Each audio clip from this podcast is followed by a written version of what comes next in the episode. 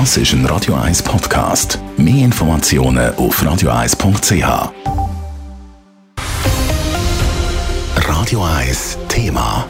Ja, klares Verdikt. Die Ehe für alle wird mit fast zwei Drittel Ja-Stimmen angenommen. Die Schweiz will also, dass gleichgeschlechtliche Paare die gleichen Rechte bekommen wie auch heterosexuelle Paare, wenn sie heiraten.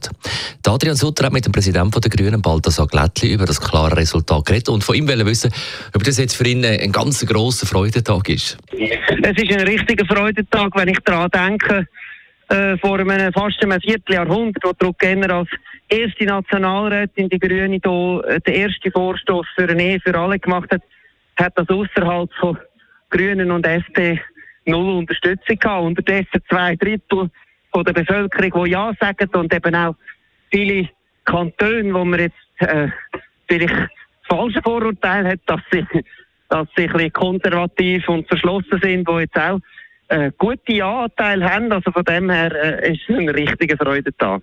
Wenn man sieht, das sind so ein paar vereinzelte Gemeinden, die hat man eigentlich ein bisschen können einschätzen Das ist so ein bisschen dort, wo auch so ein bisschen christlicher und Freikirchen ein bisschen daheim sind. Aber es zeigt doch durchs Band, dass äh, viele gesagt haben, es ist jetzt etwa Zeit. Es ist mehr als Zeit und es zeigt auch, dass manchmal Politik langsamer ist als Gesellschaft.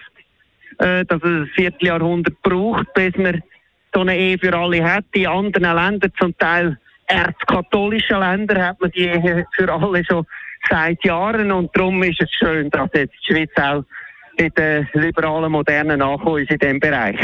Gerade auch menschenrechtsmäßig sieht man, da macht man auch einen Schritt, auch wenn es ein langsamer Schritt war.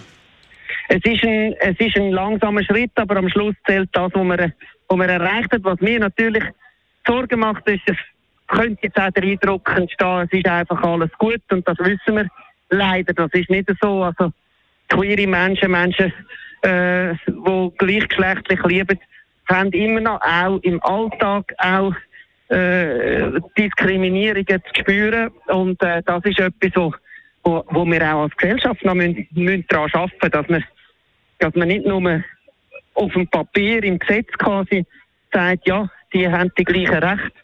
Alle Menschen in der Schweiz dürfen heiraten, sondern dass man auch die Beziehungen respektiert. Gerade wenn Sie das ansprechen, kann ich da gerade einhaken. Oder? Gerade wenn man in der Stadt Zürich, da hören wir immer wieder von Übergriffen, die es gibt auf äh, zum Beispiel homosexuelle Perle, wo man da auch in der Bevölkerung müssen auch mehr, mehr Courage zeigen und alles und sagen, wir wollen das nicht, das geht so nicht. Ich glaube, das ist wichtig, dass man ansteht, dass man das auch benennt, dass man das nicht verschwiegt. Das ist äh, äh eine Diskriminierung, wo, wo eine Realität ist. Umso mehr finde ich auch wichtig, dass es doch so ein deutliches Ja gegeben hat zur Ehe für alle, weil das ist ja quasi wie auch ein Ausdruck, dass äh, ein, ein, ein großer Teil von der Schweizer Bevölkerung der Meinung ist, so Diskriminierung, das ist falsch, so ein Hass, das muss man verurteilen, das ist jetzt in dem Sinne auch an den Urnen zum Ausdruck gekommen. Soweit der Balthasar Glättli, der Präsident der Grünen, im Interview mit dem Adrian Sutter. Radio 1 Thema. Jederzeit zum Nachlesen als Podcast auf radio1.ch. Also klares Ja zur Ehe für alle, klares Nein zur Initiative zur Kapitalbesteuerung. Da hat ja die JUSO, welche JUSO-Initiative, dass die reichste, das reichste eine Prozent der Bevölkerung noch stärker besteuert wird.